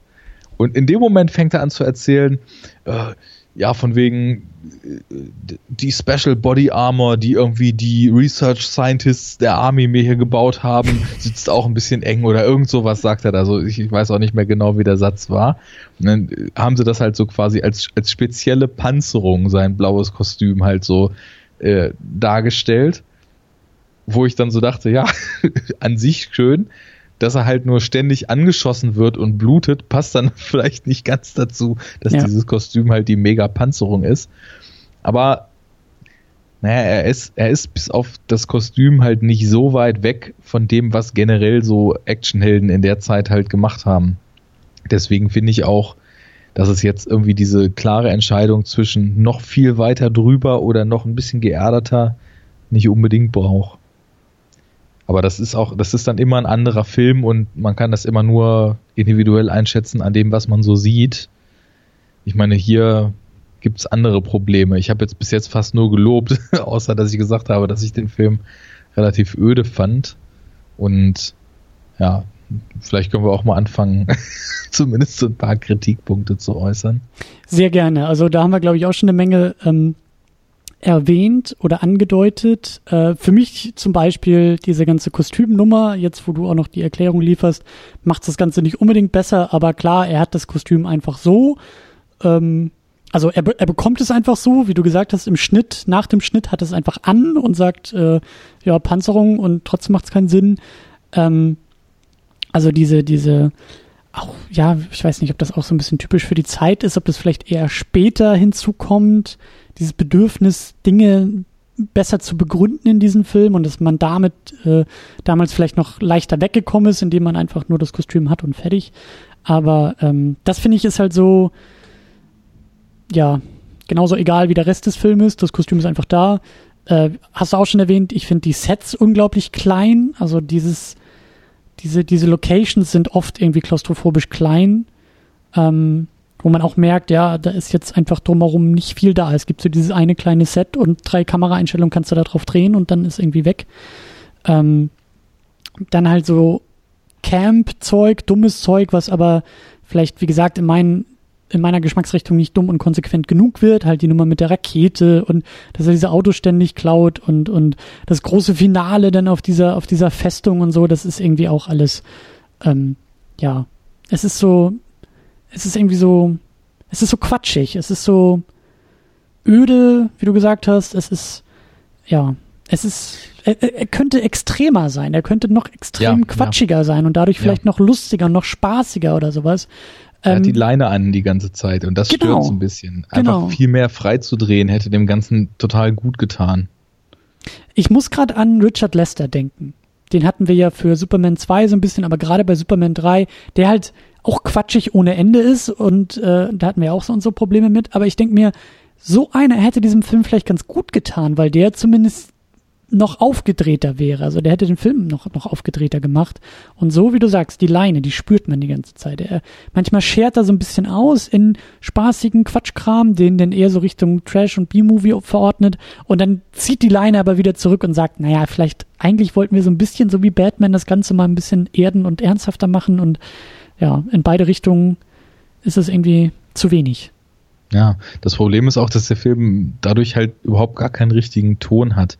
Man weiß nicht so richtig, was er sein will. Ja. Wie gesagt, auf der einen Seite gibt es teilweise relativ kompetente Szenen, die Action-Szenen oder das Finale oder wie gesagt, als er aus dem Eis zum Beispiel aufgewacht ist und dann von dem Reporterkumpel abge äh, abgeholt wird.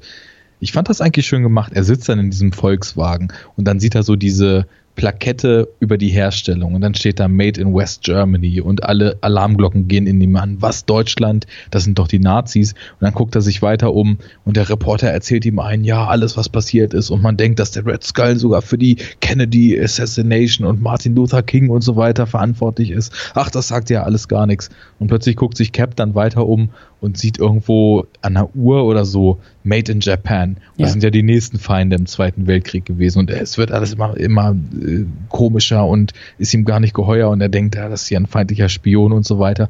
Das sind schon schöne Ideen, aber das bringt halt alles nichts, wenn ja zwischendurch einfach so viel Leerlauf ist. Und was für mich auch noch ein ganz, ganz großes Problem war, dass wenn ich schon so seltsame Figuren habe, wie zum Beispiel so einen Typen im Strampelanzug, der dann super Soldat ist, was? Pass bloß auf, so was du da weiter. sagst.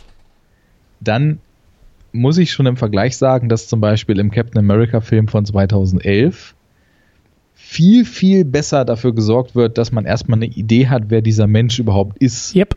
ne? In, wie er dieses Camp durchläuft, äh, also dieses Army Camp und einfach viel zu schmächtig ist und nicht, nicht damit fertig wird und so weiter. Und dann wird er in der Gasse da, glaube ich, noch niedergeschlagen und so weiter. Und das, da habe ich dann schon so das Gefühl, wieso ist dieser Mensch so dankbar dafür, dass er plötzlich die Möglichkeit und die Kraft bekommt, seinem Vaterland zu dienen, so, was ja auch sowas ist, wo ich überhaupt nicht mit bonde, so dieser ganze Patriotismus-Kram und so weiter, das, da kannst du mich mit jagen und irgendwie erhobener Brust äh, für das Vaterland in den Krieg zu ziehen, denke ich nur, what the fuck, warum lassen sich so viele Leute für so ein Bullshit instrumentalisieren? Aber im, in dem neueren Cap versteht man auf so eine relativ lockere, comichafte Art, warum Steve Rogers so tickt. Und hier haben die Figuren halt wirklich überhaupt kein Profil. Also dem Red Skull kaufe ich es noch so ein bisschen ab. Der, der kriegt als Kind mit, wie seine Familie umgebracht wird, wird von den Leuten dann zu so einem mutierten Monster gemacht. Dass der nicht mehr alle Tassen dran hat, ist ja kein Wunder. Aber dann, also ich weiß nicht, sobald wir in den USA sind, Steve Rogers, du, du lernst ihn halt so kennen. dann gibt es eine Szene mit seiner Mutter, die dann sagt, äh, ja, zieh, zieh so stolz wie dein Vater in den Krieg. Und dann wird er umgewandelt und dann ist er in Europa. Fertig, ne? Und dann kommt halt noch dazu, er hat keine Backstory, ist aber halt auch ungefähr so charismatisch wie ein Stein. Also Ja. der, der, der Darsteller, ja, Casting hatte ich ja vorhin schon mal kurz angesprochen. Vielleicht hast du auch, ähm, was das Budget betrifft und so weiter, wenn dir Arnie dann abgesprungen ist, nicht unbedingt die Wahl, aber dieser Matt Salinger, ja, hat er noch mal irgendwas gemacht oder was macht er und warum darf der überhaupt? Also ich finde wirklich, der, der ver verkauft mir gar nichts so in der Rolle, ne? Und das ist der nächste Punkt, der halt nicht funktioniert. Dann, ja, es gibt auch überhaupt gar nicht so richtig so, so Beats im Drehbuch, die einen irgendwie auf so einer tieferen Ebene ansprechen, weil, sagte ich ja vorhin, egal wie viel Geld du hast, du kannst immer irgendwie trotzdem menschliche Figuren haben und so weiter. Und hier gucken alle immer nur in die Gegend und schweigen sich an und machen zu lange Pausen in ihren Dialogen oder sprechen halt mit so absolut schrecklichem Akzent. Also hat mich bei Red Skull dann, als er dann in der Jetztzeit war, sofort eigentlich nur genervt und ich dachte, wie, wie dick kann man denn auftragen? Vor allem, weil der Darsteller ja wirklich überhaupt nichts mit italienischen Roots oder so am Hut hat. Das halt, der ist halt einfach straight Amerikaner und spricht einen Fake-Accent und sowas nervt halt meistens richtig und bei ihm extrem. Ja. Ja, und ähm, hatte ich eben auch schon mal kurz gesagt, also wie gesagt, der, der Ton, es, es gibt halt keinen Ton. Also zwischendurch hast du ernste Action-Szenen, dann hast du diesen Blödsinn mit der Rakete oder dass halt die Verfolgungsjagd in den italienischen Gassen damit endet, dass Captain America und die Tochter seiner ehemaligen Liebe, mit der er dann unterwegs ist, mit dem Fahrrad ins Meer fahren und dann da die Klippe runterpurzeln und all sowas. Ja, das, da, da wird kein Ganzes draus. Da, da gibt es so isolierte Momente, die man sich angucken kann und die vielleicht okay sind, aber mehr ist eben nicht. Ich glaube, das spricht aber auch irgendwie noch für diese Zeit.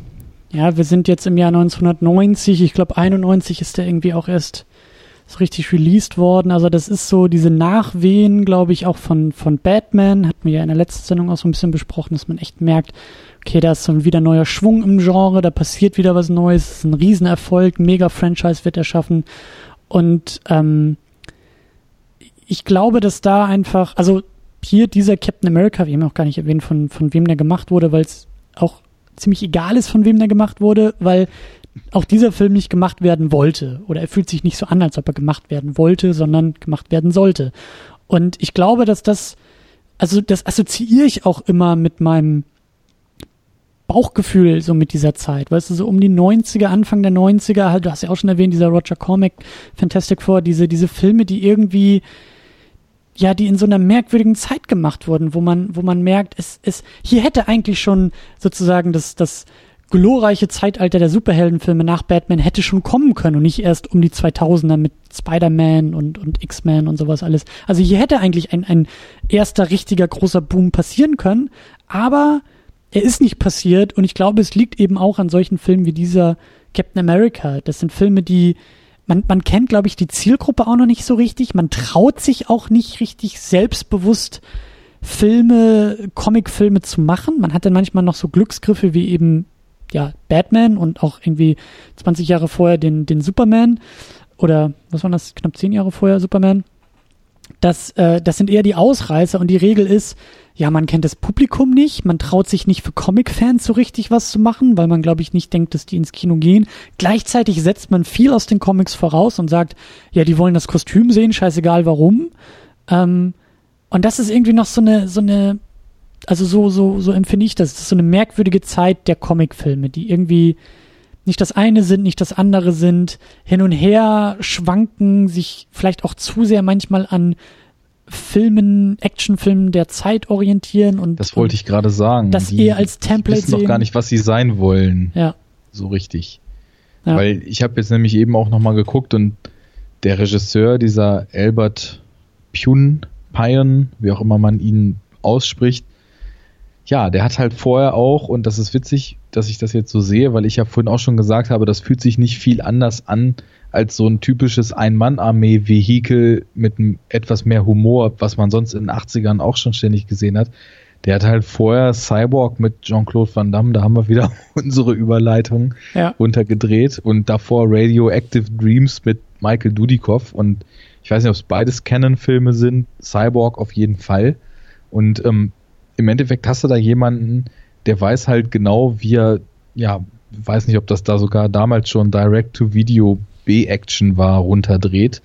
Und der macht dann halt eben so einen Captain America-Film und hat das gleiche Budget oder vielleicht ein bisschen mehr, als er für seine Direct-to-Video B-Action hat. Ja, dann ist es natürlich klar, dass, also gerade weil du ja auch immer sagst, so, um wirklich Superhelden zu machen, das muss halt auch eine gewisse Größe kriegen, mhm. dass es die dann eben nicht kriegt. Und da fragt man sich dann aber, was dann Captain America halt eben von äh, Chuck Norris in Missing in Action oder irgendwem, der da halt ein paar Feinde ummäht, was das so das Alleinstellungsmerkmal ist, was ihn von, von solchen typischen Actionhelden eben unterscheidet. Und mhm. Batman ist da was ganz anderes. Der Film macht eine komplett eigene Welt auf und dieser Film ein Jahr später setzt einfach nur irgendeine Figur in einem Kostüm in unsere bestehende Welt rein und bedient sich komplett nur der Mittel, die unsere Welt eben bietet. klar, Budgetfrage, aber da fehlt halt auch so das Fantastische darin, ja. weil ich meine, ein Superheld, der irgendeine besondere Kraft hat, die ein Mensch nicht hat, das ist halt auch immer partiell ein fantastischer Stoff. Und selbst wenn es bei Captain America so ja, greifbare Themen sind, wie den American Way zu verteidigen und eigentlich so eine ja, amerikanische Symbolfigur zu sein, ist es trotzdem so, dass er halt nicht einfach ein normaler Mensch ist. Aber das könnte er hier eigentlich sein. Also ein Schild werfen ist jetzt auch nicht die Riesensache, so wie er das hier zumindest macht. Das ist ein gutes Stichwort, weil ich jetzt so drüber nachdenke, ich glaube, es ist auch wichtig, in diesen Film eigene Welten zu kreieren. Und klar, die können wirklichkeitsnah sein, die können, die können in sehr großen und schrägen und falschen Anführungszeichen realistisch sein. Aber du musst trotzdem eine Welt erstmal aufmachen. Du kannst diese, diese Figuren, diese fantastischen Figuren nicht in eine unbestimmte Welt werfen, sondern du musst uns auch als Zuschauer zeigen, was diese Welt ist und wie sich diese fantastischen Elemente in diese Welt einfügen, beziehungsweise vielleicht auch aus unserer Welt gedacht oder in unsere Welt einfügen. Und wir haben jetzt ja eben die, die großartigen Meisterwerkvertreter im Superhelden-Genre. Wir haben den ersten Superman und wir haben den ersten Batman. Und das sind schon auch Filme, die neben den Figuren selbst, die sie ernst nehmen und Geschichten, die sie ernst nehmen, eben auch Welten erschaffen. Und der erste Superman, ja, das ist ein, ein, ein, das ist im Endeffekt eigentlich nur New York am Ende. Das ist halt irgendwie Kansas in der Mitte. Klar, Krypton ist dann nochmal eine ganz eigene Welt. Aber es ist zwar ähm, wie gesagt, sehr wirklichkeitsnah, aber dennoch eine eigene Welt, in der ja glaubhaft gemacht wird, hier kann ein Mann fliegen. Dann kommt Burton und sagt, ich bin der Meister im Welten kreieren, weil meine Welten sind ganz eigen und sehr fantasievoll und die haben gar nichts mehr mit einer Wirklichkeit zu tun. Aber auch da, es ist eine eigene Welt und in diesen Welten funktionieren diese Figuren. Und ich glaube, das ist auch so ein bisschen das Problem hier bei Captain America wie du gesagt hast, wir haben kein Gefühl für diese Welt und es ist irgendwie Zweiter Weltkrieg und Nazis, aber irgendwie dann auch nicht. Und du, wie du gesagt hast, es ist wahrscheinlich einfach in irgendwelchen Nachbarschaften gedreht, die schon da waren. Und es fehlt, ja, es fehlt die Eigenständigkeit dieser Filmwelt. Und vielleicht ist das auch ein Grund, warum dieser Captain America überall so rausfällt. Und ja, der ist ja auch in keinster Weise ein Kommentar oder sowas auf die Welt, in der er spielt, weil Ganz es genau. muss jetzt nicht alles total fantastisch sein oder so, aber wenn du einfach nur so eine Figur nimmst und in unsere Welt schmeißt, dann finde ich, ist es irgendwie schon wichtig, dass du eine Interaktion schaffst und diese Welt dann entweder ja die Figur nicht annehmen lässt und daraus ein Konflikt entsteht oder ja das, was die Figur tut, irgendwie so auf so einer Metaebene auch unsere Welt wieder kommentiert und dadurch, dass eben diese fantastische Figur existiert, plötzlich einem Dinge klar werden, die vielleicht mit einem normal handelnden Menschen nicht gehen würden. Mhm. Dann ist überhaupt das ganze Sujet sinnvoll ange äh, angewandt und in dem Fall hier ja, du, du hast halt einfach nur eine, eine Good Guy gegen Bad Guy Geschichte und das könnte eben alles sein. Und da ist auch das Problem. Also ich, ich habe dann gegen Ende des Films schon wirklich an, an deiner Ausgangsthese, dass man halt Budget und groß und Effekte und so weiter alles braucht, um anständige Superheldenfilme zu machen, was ja schon in der Nullnummer und den ersten Folgen halt so mehrfach gesagt hat, ist rumgedacht. Und diese Story hier ist eigentlich extrem klein, weil es geht zwar mit Nazis los und italienischen Faschisten und den USA, die irgendwie Captain America als Superwaffe haben, aber gut, er verhindert diesen einen Raketeneinschlag, aber dann gewinnen sie den Krieg ja auch ohne ihn. Und dann wacht er irgendwie ein paar Jahrzehnte später wieder auf. Und dann hast du eigentlich nur noch eine Geschichte, ja. wo diese Figur etwas verloren hat und den Menschen sucht, der ihm dasjenige, was er verloren hat, genommen hat. Also sprich Peggy Carter oder ich weiß nicht, ob sie hier anders hieß. Und ähm, dann eben den Red Skull. Und dass der Präsident entführt wird, ist ja dann mehr oder weniger nur so ein zufälliges Beiwerk. Und dann geht halt so eine typische Abenteuer Schrägstrich Rache-Geschichte, wo er dann eben mit der Tochter von seiner ehemals Geliebten unterwegs ist und einfach nur den Menschen sucht, der dafür verantwortlich ist. Und dann flechten sie ja im allerletzten Moment noch sowas ein. Oh, Captain America, du hast mich. Ich stehe jetzt hier oben und kann eigentlich nur noch springen. Aber ich habe ja den Zünder für die diabolische Bombe, die halb Europa auslöschen wird. Und dann fragt man sich auch so, wo kommt denn das jetzt plötzlich her? Aus dem Drehbuch. Weil, ja, genau. Oh, wir haben hier eine wichtige Line vergessen. Egal, machen wir in der letzten Szene noch rein. Passt schon, ne? Ja. Und ja, deswegen, also da, das ist, das ist einfach kein rundes Gesamtbild. So ja, und, und es fehlt auch ähm, neben Budget und Filmwelt, es fehlt ja eigentlich auch eine, eine größere Geschichte, die irgendwie verhandelt wird. Ich, ja, genau, das ist super das ist klein. So, es geht wirklich nur so Mann gegen Mann. Ja, ich, ich meine ich meine auch darüber hinaus, so in, in, in Motiven. Also ein, ein tolles Element bei, bei Burtons Batman. Ich habe immer noch Probleme, das äh, korrekt und schnell auszusprechen. Aber bei diesem Batman aus der letzten Sendung hatten wir ja auch immer wieder das Motiv des ähm, Freaks des Außenseiters. Das hat Burton ja ganz, ganz stark mit seinem Batman auch verhandelt. Dieses Dazugehören, nicht dazugehören, Sonderrolle einnehmen und so weiter und so fort. Also mit diesen Figuren natürlich auch größere Motive und größere Geschichten zu verhandeln. Und das fehlt hier komplett, wie du gesagt hast. Es geht, es geht um, jetzt mal ganz platt gesagt, es geht ja eigentlich um gar nichts. Es geht um einen Plot, der ein bisschen vorangetrieben ja. wird, aber wo ist das große Ganz? Wo, ist, wo sind, wo sind die, die größeren Themen? Und um da nochmal den Ver Verweis auf den, auf den neueren Captain America zu liefern im Marvel-Universum, den ich übrigens sehr, sehr gerne mag, weil der für mich eigentlich genau das ist als Figur, was ich von einem guten Superman haben will, auch in der Gegenwart. Captain America ist natürlich altbacken und muss sich das auch immer gefallen lassen, aber er ist halt, also er ist halt besonders in diesem Marvel-Universum, er ist halt er verkörpert Werte. Und das ist erstmal das, wofür er steht. Er ist halt mutig, er setzt sich für andere ein, er ist in gewisser Weise selbstlos. Und das Tolle ist ja bei diesem, bei diesem ersten Captain America Film von 2011, der natürlich jetzt kein wahnsinnig großes Kino ist, aber diesen Charakter so stark schon herauszuarbeiten, indem er sich halt auf Bomben wirft, bevor er seine Superkräfte hat. Der, der diesen, diesen, der diesen, diesen Anspruch hat, sich halt zur Wehr zu setzen, obwohl er halt schwach ist und es gar nicht kann.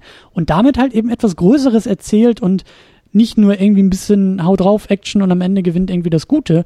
Das ist halt so eine Sache, die hier in diesem Captain America von 1990 viel zu kurz kommt und dadurch halt auch irgendwie so egal ist. Ja, so eine Figur muss halt mehr können, als sie kann ein Schild werfen. Ja. Und ja, hatte ich ja vorhin auch schon gesagt, du jetzt auch nochmal, da wird halt in dem neuen Film besser darauf hingearbeitet. Und gerade bei so einer Figur, die vielleicht äh, für jeden nicht Right-Wing-Amerikaner dann eher problematisch in der heutigen Zeit eigentlich ist, da geht es ja auch nicht darum, dass du die Werte teilen musst, die ein moderner oder vielleicht auch nicht so moderner Captain America vertritt. Es geht ja darum, dass man die Figur nachvollziehen kann, ob man das, was sie tut, dann eben äh, gut heißt oder nicht gut heißt hatten wir ja jetzt gerade Team Cap oder Team Iron Man, ne? Aber Team Cap. es geht halt Team einfach Cap. darum, dass es gibt das. nur ein Antwort, Team Cap, Team Cap, ja. Aber, ja. ja, äh, ich bin dann Team Tor. so wie man das jetzt gerade gesehen hat. Einem, Der sitzt mit seinem Mitbewohner da. Ja. Der Hammer schläft im kleinen Bettchen. Genau. Das ist doch süß. Ja. Ja. Das war übrigens mal so ein kleines Viral-Ding, was ich ganz schön fand, so aus dem neueren Marvel-Output. Aber ist eh interessant. Ähm, wie gesagt, also so Thor fand ich den ersten schon ganz gut, den zweiten auch. Ah, Mit Abstrichen, der hat, der hat schöne, schön Humor drin gehabt. Also da, da waren teilweise so visuelle Gags, so da ich mich, da lag ich am Boden, obwohl das nur so ein kleines Ding war. So Thor kommt in irgendeine Wohnung und will seinen Hammer an die Garderobe hängen und er fällt runter und Chris Hemsworth guckt einfach so geil verdattert in dem Moment, dass ja. ich wirklich am Boden lag. Und so war, also Finale war dann halt wieder ein Problem, aber ja, der dritte Tor, bin ich mal gespannt, was der What We Do in the Shadows Director daraus macht. Dito, ja. Darum soll es aber jetzt eigentlich nicht gehen. Aber umso mehr freue ich mich dann auf unsere Diskussion, weil die Torfilme finde ich eigentlich auch eher egal und sind für mich so die schwächsten in einem MCU, aber ähm, ja, da können wir dann ja in ein paar Jahren deine Star-Geschichte nochmal aufgreifen und uns nochmal fragen, wie viel so ein Film eigentlich von der Hauptfigur lebt oder nicht lebt. Ja. Und wie viel Charisma auch in den Zehnerjahren noch ausmachen kann, was vielleicht ein Drehbuch nicht liefert, auszubügeln. Ja. Naja, das wird eh noch spannend alles. Sehr gut, ja, dann würde ich sagen, ähm, versuchen wir mal so ein bisschen aus dieser ganzen Nummer hier wieder rauszukommen. Ja, mehr gibt's auch nicht, glaube ich, zu dem Film von meiner Seite. Nee, äh, würde würd ich, würd ich jetzt auch nicht sagen, aber wir können Außer, ja mal, ja? Dass die Musik fürchterlich war zwischendurch. Und das also wirklich, ja, du hast jetzt gesagt, dir hat zum Beispiel dieses mit den Zeitungen gut gefallen. Ich meinte, ich erkenne das zumindest am Anfang mit dem Notenblatt an. Manchmal wurde es einem aber auch einfach brutal auf die Nase gedrängt, was der Film von einem wollte. Und zum Beispiel, als er zurück in Los Angeles ist, setzt irgend so ein 80er Jahre Kitsch-Pop-Song ein, wo die ganze Zeit von All These Memories gesungen wird und dann werden Zeitlupen Sonnenuntergangsbilder von seiner alten Geliebten eingeblendet. Da hat's mich schon ein bisschen geschüttelt. Ja, aber diese das Filme werden ja für Kinder gemacht, Arne. Das ist ja. Nee, Moment, ja. was? Genau, äh, deswegen werden auch am Anfang mit Maschinengewehr ganze Familien ausgelöscht. Ohne italienische Untertitel, ja, genau. Ja, stimmt, ja, ja, jetzt macht das. Also, das ist ja nicht so schlimm. Wir wissen ja, es geht nur darum, was gesagt wird. Ja. Und gut. Ja. Mach mal weiter. Wo wollen wir hin noch? Ich wollte zu der Frage kommen, wie der Film, also was der vielleicht für das Genre leistet oder nicht leistet oder wie wir den vielleicht in unsere imaginäre Bibliothek jetzt so einsortieren. Ja. So mit welchen also Stichworten oder mit welcher Relevanz? Ich habe echt das Problem, den als Superheldenfilm anzusehen. Mhm. Weil, wie gesagt, das ist nichts, was ich nicht von anderen eindeutig als Mensch und nicht Superheld deklarierten Typen, äh, meistens mit sehr viel Muskeln, in dem Jahrzehnt zuvor zuhauf gesehen habe da fehlt die Skala, da fehlt die Welt drumherum, da fehlt Interaktion mit der Welt, da fehlt eine Motivation fast auf mhm. allen Seiten, da fehlt die Größe, ja, in gewisser Weise das Fantastische. Also das ist einfach nur so ein B-Action-Comedy, ich weiß nicht, was ich sein will, Film für mich. Für mich auch, aber ich finde es auch interessant. Also ähm, ich sehe natürlich ganz klare und äh, starke Parallelen zu Superman 4. Superman 4, der dann wirklich von Canon produziert wurde, der hier, der von Canon produziert werden sollte. Ähm, aber interessant ist es ja, weil wir jetzt auch einen Film hier haben, der ähm, also Superman ist innerhalb eines Franchises immer mehr abgesunken. Ne? Stark gestartet mit dem ersten Film und mit dem zweiten gut weitergemacht und drei und vier, also der Film hatte vorher sozusagen ein, eine Welle, eine selbstgeschaffene Welle, auf die er noch, auf der er noch irgendwie so absacken und schwimmen konnte. Und das hat Captain America überhaupt nicht. Also es ist halt ein, eine Figur, die wir vorher noch gar nicht im Film gesehen haben.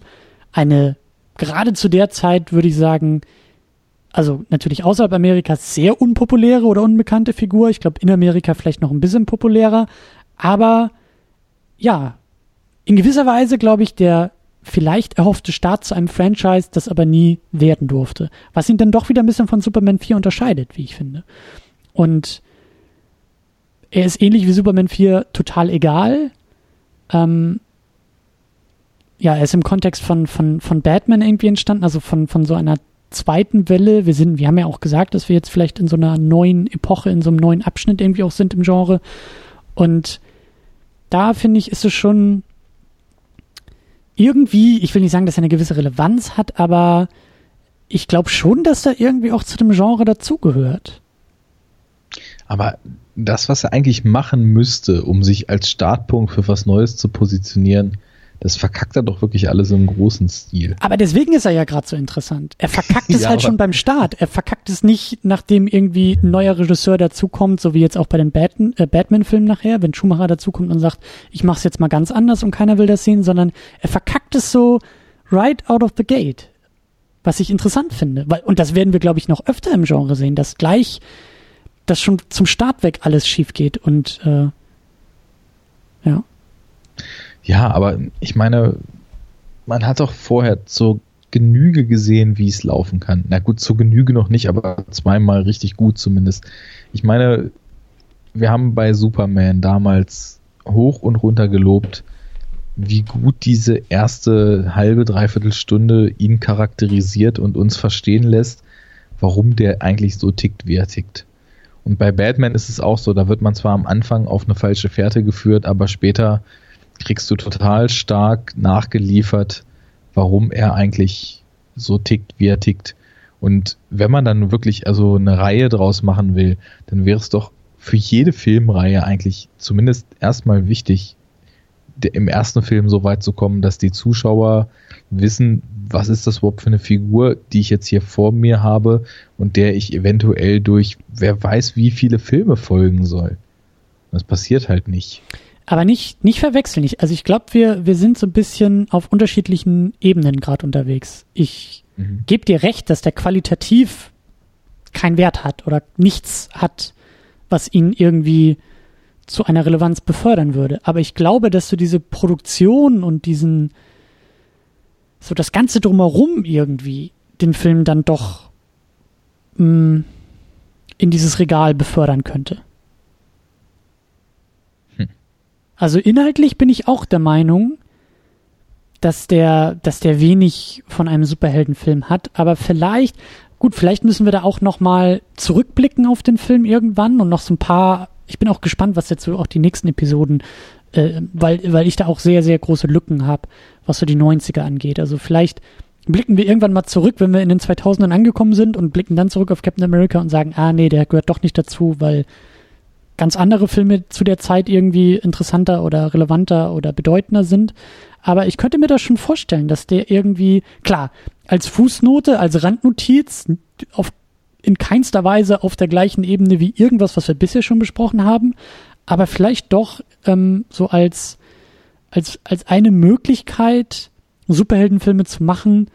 Und vielleicht sehen wir diese Möglichkeit in späteren Jahren immer mal wieder in anderen Konstellationen, in anderen Geschmacksrichtungen, in anderen Verpackungen. Aber gerade auch so dieses Modell zu sagen, wir kreieren kreieren hier nichts eigenes, sondern wir gucken einfach nur nach links und nach rechts, was ist gerade Action-Genre und stülpen da mal so ein, ähm, ja, so ein Strampelanzug und Heldenkostüm drüber und pressen das einfach zusammen und sagen, das ist jetzt unser Superheld. Ich glaube zum Beispiel diese Herangehensweise der Produktion, das werden wir, glaube ich, immer mal wieder sehen.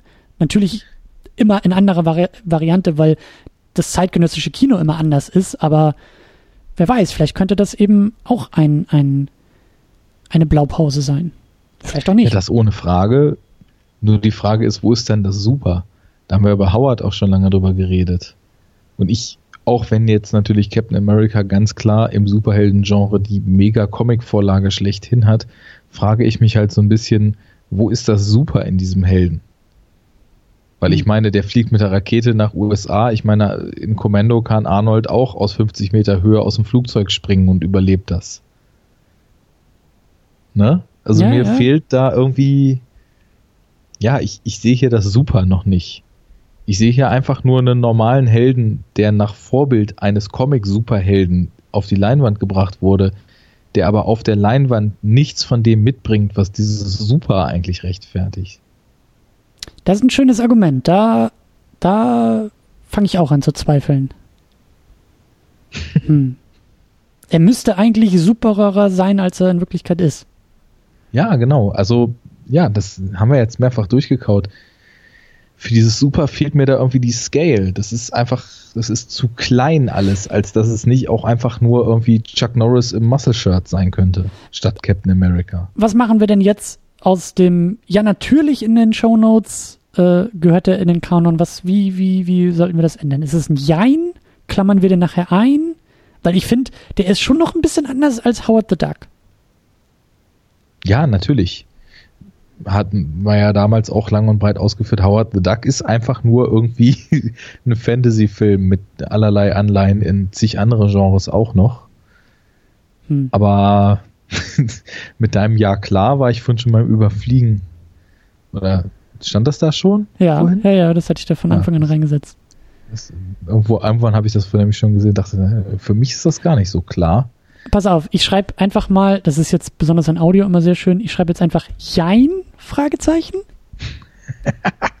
genau, mit dem Fragezeichen, das ist auch ganz wichtig. Kein genau. Punkt oder Ausrufezeichen. Und eigentlich auch so mit diesem Shrug-Emoji, so dieses schulternzuckende Jein, maybe, I don't know. Mhm. Stimme auch immer so ein bisschen hoch anpassen, Jein. Das, äh, ja, genau. Also es muss wehtun, wenn man Jein, Fragezeichen sagt. Jein! Genau. Ja, das wird nichts mehr hier. Aber äh, einigen wir uns darauf? Fragezeichen? Ja, das ist erstmalig so ein ganz elementares Problem, dem ich mich schon in meinem äh, in meinen Hypothesen der Zukunft gegen Anfang dieses Projektes wiedergefunden habe. Superheldenkanon reicht da das, was die Vorlage uns mitgibt, was wir da angeblich sehen sollen, aus? Oder beurteilen wir das wirklich komplett nur nach dem Filmischen? Ja, ich würde sagen nach dem Filmischen. Ja, aber dann wäre es für mich sogar Nein und nicht Jein. Obwohl da Captain America draufsteht. Hm. Weil der ist, ist, was, was der auch an Kampftechnik drauf hat und so weiter. Angeschossen werden und das überleben oder ein bisschen austeilen und einen Drehkick machen. Das ist halt noch nicht so, nicht so außergewöhnlich oder nicht herausragend. So hm. Dann machen wir ein Nein-Fragezeichen draus. Genau, mach mal Nein-Fragezeichen. Das ist eine schöne Sache. So ein bisschen noch mit der Option, so dass man es vielleicht irgendwann im Rückblick nochmal anpassen kann. Ja, da kommen sowieso noch zig Sachen, die unheimlich schwierig werden. Also allein wenn ich da nur an Blade denke oder so, der aus mhm. unserer jetzigen Position noch acht Jahre her ist oder ja, den besprechen wir gar nicht, ne? Wir besprechen Punisher gar nicht. Wieso besprechen wir eigentlich Punisher nicht? Äh, den 89er besprechen wir nicht, ja. nee. Den, ich glaube, später ist da irgendwie einer, den wir besprechen werden. Gibt es da nicht noch? Ja, 2004 gibt es einen, ja, den wir besprechen. Der mit Travolta. Ich glaube ja. Ja. Aber der 89er, Dolph Lundgren. Äh, den hätten wir schon besprechen müssen, ja. Ich glaube, den habe ich extra ausgeklammert, weil ich dachte, den 94, äh, den 2004er, äh, hm. Tja, nachdem wir jetzt John Berntal als Punisher kennen, rasiert der sowieso alles weg. Ich kenne den ja nicht, ich habe es noch nicht wirklich geguckt. Dann sollst du das mal tun. Ja, ja, es ja. Es kommt nicht oft vor, dass ich, ich versuche mal meinem Co-Host bei Enough Talk, Fabi, ans Herz zu legen, doch mal diese Daredevil-Serie zu gucken. Aber der weigert sich händeringend gegen alles, was mit Superhelden zu tun hat außer so ein paar äh, Klassikern. Ah, Berntal ist wirklich, oder muss man Bernthal sagen? Ich weiß es nicht. Auch. Ja. Ich gucke ja Walking Dead nicht, von daher kannte ich den nur so peripher. Aber nachdem ich die Performance gesehen habe, will ich auf jeden Fall alles sehen, was der gedreht hat. So gut? Also ich fand den, vielleicht ist er auch einfach nur für die Rolle perfekt. Aber das ist, der ist einfach so badass. Also krasser geht's nicht. Ja, eigentlich müssten wir das. Naja, komm, fangen wir gar nicht erst mit Netflix an. Aber ähm, ja, wir müssen ja mal zu Potte kommen. Ich glaube, deshalb habe ich den Punisher 89 auch so ein bisschen ausgeklammert. Ähm, ja, gut. Ähm, lass uns Jetzt versuchen machen wir hier in der zweiten Runde. Ja, also genau, genau.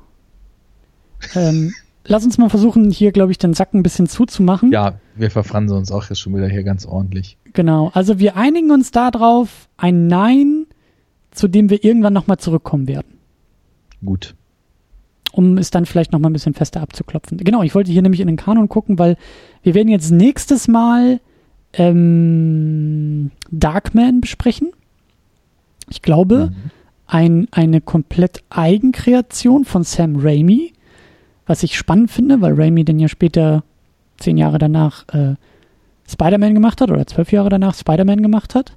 Und ja, so ziemlich der nächste, also nach Donner und Burton und mit Singer zusammen, glaube ich, sehr weit nach oben in unsere Liga äh, kommen muss. Und deshalb finde ich das interessant, was der halt in den 90ern schon gemacht hat und wie sich das so verhält. Und ich gucke gerade noch mal, was, was, was dann noch so in der Zeit passieren wird. Turtles haben wir noch, die wir aus den 90ern besprechen wollen. The Rocketeer, auch wieder so ein Ding, weil der, ich glaube, Joe Johnston, der dann den ersten Captain America Marvel gemacht hat, auch diesen Rocketeer gemacht hat. Dann haben wir natürlich noch ein paar Batman-Filme. Spawn wollen wir auch noch. Blade. Mal gucken. Ich bin gespannt, ob sich da dieser Captain America irgendwann noch, noch neu sortieren wird bei uns. Aber mit so einem Nein kann ich auch erstmal ganz gut leben. Ja, dann belassen wir es doch dabei einfach. Ja. Und vor allen Dingen, Gut. wie immer, auch das als Einladung natürlich formuliert, wer hier zuhört und diesen ja sehr äh, ungelungenen Film äh, schon kennt oder geguckt hat oder gucken wird, meldet euch einfach mal. Natürlich sollt ihr auch mitdiskutieren und euch mit einschalten und äh, uns auf die Finger hauen und vielleicht dir widersprechen oder mir widersprechen oder allem oder jedem. Aber meldet euch doch bei uns äh, superherounit.de und da gibt es einen Blogpost und Kommentare und da dürft ihr rein tipseln. Da freue ich mich natürlich auch. Das ist ja die letzten Male schon reichhaltig passiert. Ja. Unsere kleine Hörerschaft hat sich von ihrer besten Seite gezeigt. Ja, und dann hoffe ich, dass das irgendwie einigermaßen anständig hier zu hören war. Ich hatte im Vorfeld das Gefühl, es war nicht mal 24 Stunden her, dass ich den Film gesehen hatte und er war irgendwie schon wieder komplett aus meinem Kopf raus. Jupp. Deswegen hatte ich zwischendurch auch das Gefühl, dass ich hier teilweise nur rumseiere, anstatt mal auf den Punkt zu kommen. Aber das ist meistens beim Gegenhören dann doch gar nicht so schlimm, wie es einem beim aktiven Aufnehmen vorkommt. Von daher, Arne, falls es so ist, verzeiht's mir. Wenn nicht, Gin. beim nächsten Mal wird es wieder besser. ist der Gin, Ja, der da genau. gerade wirkt und denkt, du machst hier nur Quatsch. Naja, machen wir es mal so. Äh, sollte ich irgendwann wirklich nur Quatsch machen, hau mir die verbale Faust rein. Das bringt mich dann wieder auf den Boden der Tatsachen zurück. Ist ja gut, das machen wir dann mit, mit Soundeffekten, so wie bei äh, Bud Spencer Filmen. Das ist gut. Oder wir spielen Samples aus Bud Spencer Filmen ein. Ja, aber dann kommt die GEMA wieder. Das ist ja auch dann. Ha, Nein, als schwierig. Zitatrecht. Ach so, Zitat. ja, ja. Erklärt das mal der GEMA. Das, das möchte ich sehen. Wir machen hier kostenlos Werbung und werden dafür abgemahnt. Das haben wir gern. Ja. So ist das mit diesen Anzugträgern. Aber wir machen hier zu. Richtig? Gut. Chevas Quese. Mhm. Da hätte ich jetzt Untertitel gebraucht. Dann macht ihr mal Gedanken drüber, was das hätte heißen können. Ich werde gleich die Aufnahme abspielen und Siri vorhören lassen und dann wird sie mir das übersetzen. Hat Spaß gemacht, den Film zu gucken, weniger. Ich weiß nicht, ich glaube, ich wirkte jetzt positiver, als ich im Endeffekt war. Äh, also ich, wie gesagt, fand den nicht so prall. Aber man muss auch schlechte Filme sehen, um gute Filme wertschätzen zu können. Schlimmer als schlecht ist mittelmäßig, das hatten wir hier. Ja. Beim nächsten Mal wird es besser, da bin ich mir ziemlich sicher, weil der frühe Sam Raimi ist eigentlich immer Hauptgewinn gewesen, obwohl Ken- ich Darkman noch nicht kenne. Ja, das wollte ich gerade fragen. Kennen wir beide nicht. Das wird auch schön und spannend. Und äh, ja, dann machen wir mit Raimi weiter und äh, schließen Bildungslücken. Und bis dahin verschwinden wir wieder in die Nacht, bis das Bad-Signal am Himmel schwebt. Ende des Monats, Ende, wann haben wir dann? Äh, September September. sind wir wieder zurück und bis dahin sagen wir Tschüss. Ich verkrümel mich in die Gin Lane, du in die Beer Street. In einem Monat treffen wir uns wieder. Bis denn.